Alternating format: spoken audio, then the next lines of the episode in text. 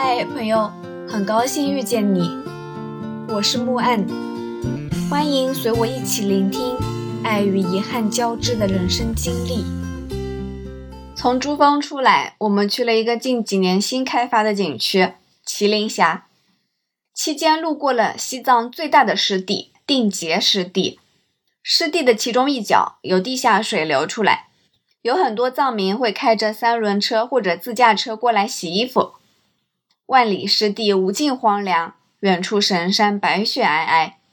继续出发的时候，司机的歌单正好播放到《听闻远方有你》这首歌。听说一开始歌者是因为思念奶奶而创作的这首歌。看着路边洗衣服的年迈藏民，忽然有点想念我的奶奶了。她已经去世好几年。她生前几乎从没有踏出过出生地几回，大概也从未想过，从小到大最乖的那个孙女，现在却最不按照约定俗成的社会定律生活。我曾无数次想过，抛下现有生活的一切去流浪，只养一条大狗，带着它一起，穿越路途的沙号，期待山海的相逢，在这万里的遥远和千丈的山川之间。穷极世界天境，一起去流浪。已经二零二二年，疫情第三年，长时间生活在城市里的人，好像渐渐有了一种迷思：只有越过高山，跨过大海，去最远的地方，才能够得到精神的释放。城市困住我们的身体，却无法困住想要呼吸的灵魂。我很想去藏南喜马拉雅山脉。在地球脊梁上漫步，也想游牧野行于藏北高原的无人之境，逃脱世俗枷锁；穿行于远古冰川遗留下来的千湖万海，广袤无垠，天地苍茫，磅礴绝色。但我也知道，只是想象而已，想象总是美好的，现实却一地鸡毛。路上看到一辆城市越野出了车祸，拐弯的时候直冲而下，直接冲到了四五米高的马路下的草地里，幸好没有人员伤亡。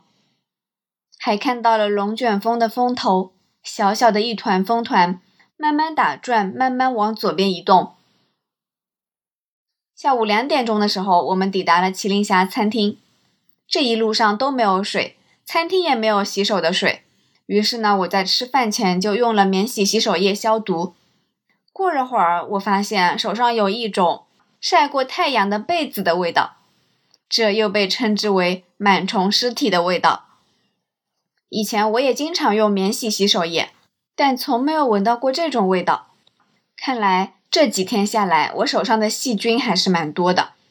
缺水真的可以造成很大的卫生困扰。这个餐厅的快餐特别清淡，没有任何的辣椒、大蒜等等任何的添加物品。听说本地藏民只会做这几个菜，几年如一日。我向来吃的比较清淡，所以于我而言简直有一种家乡菜的错觉，胃口大开。同行的两个比较喜欢吃辣椒的云南人和东北人就惨了，味同嚼蜡，食之无味。吃完饭，我们三人坐观光车去景区看土林。听说开发麒麟峡景区的老板是一个内地人，景区建成不过三年时间，身价已经上亿。上去以后，一大片土林，的确值得一看。当然，票价也的确有点高的。每年西藏的游客量又大，难怪收入可观。一大片荒原雪地，荒原的尽头是雪山。雪山脚下是奇形怪状的各色土林，上面有一个天文望远镜，但是呢得扫码付款。我的手机网络太卡了，扫了几次都扫不出来。同伴之一不干了，说：“算了，不看了，不就是雪山吗？现在抬头就可以看，干嘛非得用望远镜呢？”同伴之二锲而不舍，回复说：“那可不一样，望远镜可以近看雪山呀。这样。”我手机有网，你转账给我，我帮你付款。看了以后告诉我什么感受。我一口答应。行呀，那你付款啊。等会儿我送一分钟给你看。天文望远镜的价格是五块钱三分钟。好不容易我下定决心花钱近看雪山，结果手机有信号，设备没信号，付款页面卡死了，真的是太让人失望了。下山以后，军哥特地问我们，上面有个望远镜，你们看了吗？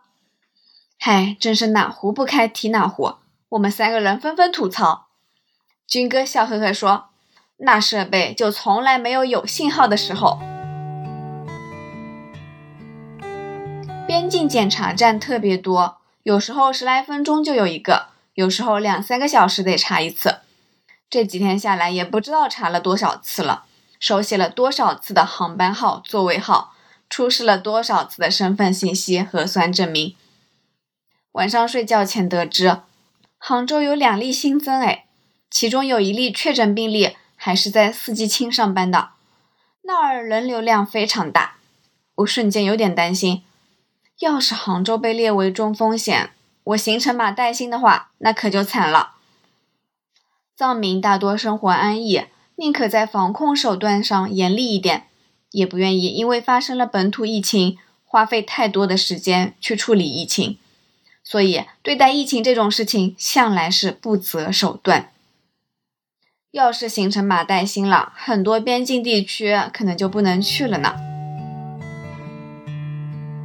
回日喀则会经过一个叫孔马的大草原，军哥非要停车带我们去看草原，结果。我一根草都没有看到，一片光秃秃。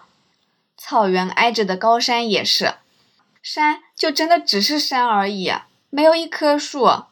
它们是焦干的，焦干而茫茫。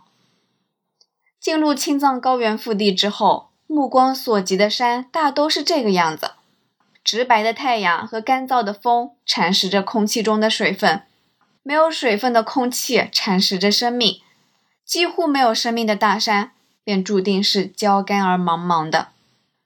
这趟行程，我的重点不在于世界之巅的珠峰，最想看的是，在这样茫茫的环境下，羌塘草原无人区里的野生动物。这时候，军哥不停感叹：西藏这些地方生态真的不行了，别说野生动物了，连牛羊都不多了。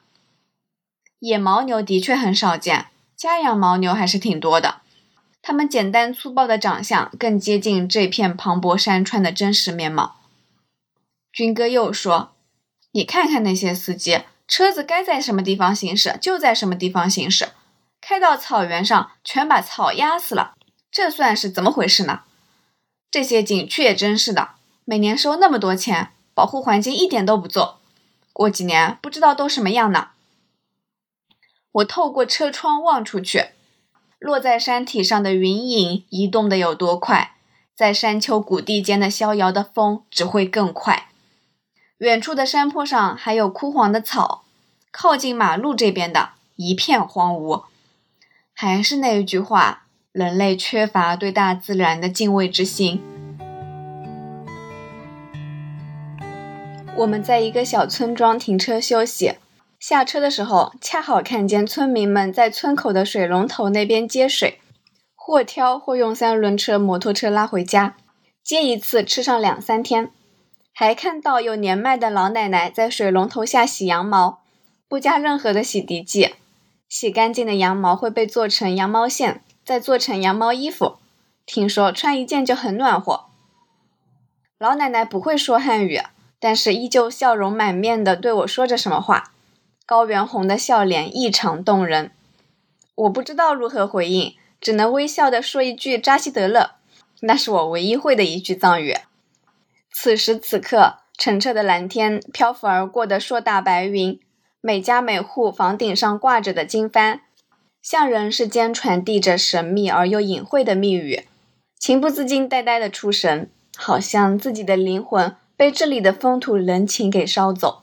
在这人世间穿行而过，这一刻，我感觉被慈悲抚照。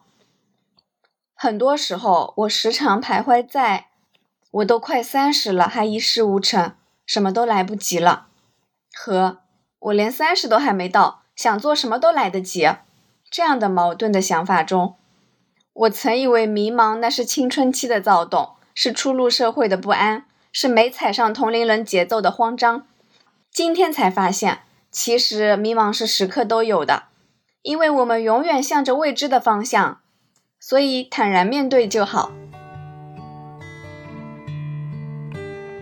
聊天中，军哥告诉我，曾有一个北京的官员坐他的车，看到藏民们的生活状态，发表感言说：“老百姓嘛，每个月能有收入，退休以后有退休金，安安分分过生活就不错了。